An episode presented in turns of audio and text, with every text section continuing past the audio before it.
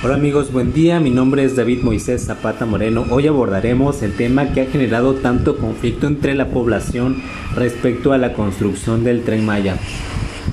Los desafíos del consenso.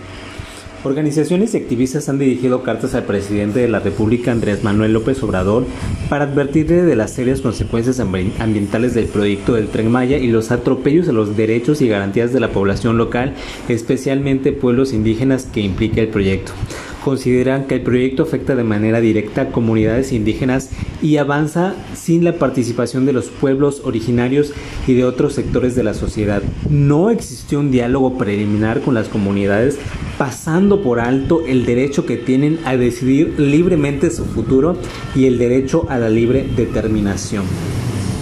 Concluyen que con el tren Maya propiciarán la degradación, deforestación y fragmentación de áreas naturales protegidas a tal grado que podrían convertirlas biológicamente inhóspitas.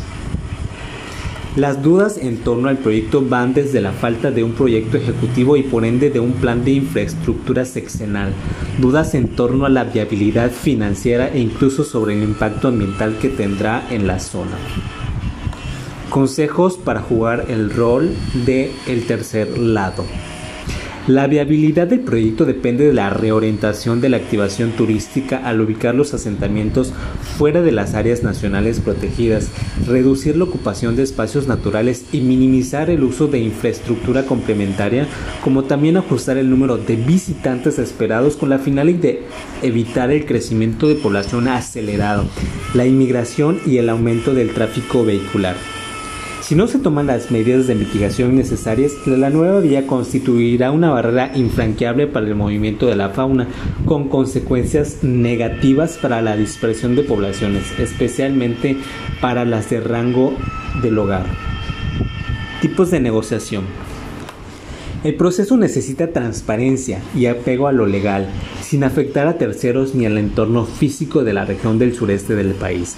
Se deben establecer planes de comunicación con los habitantes de la región en el cual se plasmen y se expliquen a los habitantes de la zona la solución para sus preocupaciones, asegurando que el trazo del tren no puede pasar por ninguna área protegida y que existe la tecnología en la actualidad para hacer el trazo correcto, evitando este tipo de problemas, además de contar con un equipamiento de salud y educación, gestión de recursos naturales, recolección de residuos sólidos, una vivienda adecuada, pero sobre todo valorizar la cultura local. Reflexión. ¿La forma en la que se condujo dicho conflicto fue la mejor?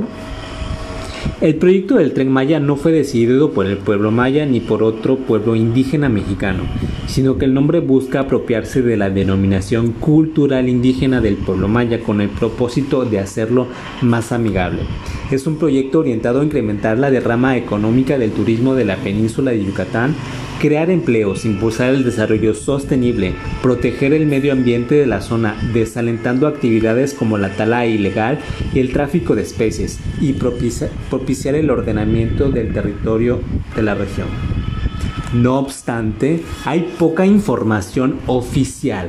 Existe hasta el momento que no existe hasta el momento y no se han hecho públicos ni el proyecto ejecutivo ni la manifestación del impacto ambiental. Finalmente, tocaremos los aspectos a considerar para mejorar el manejo de roles.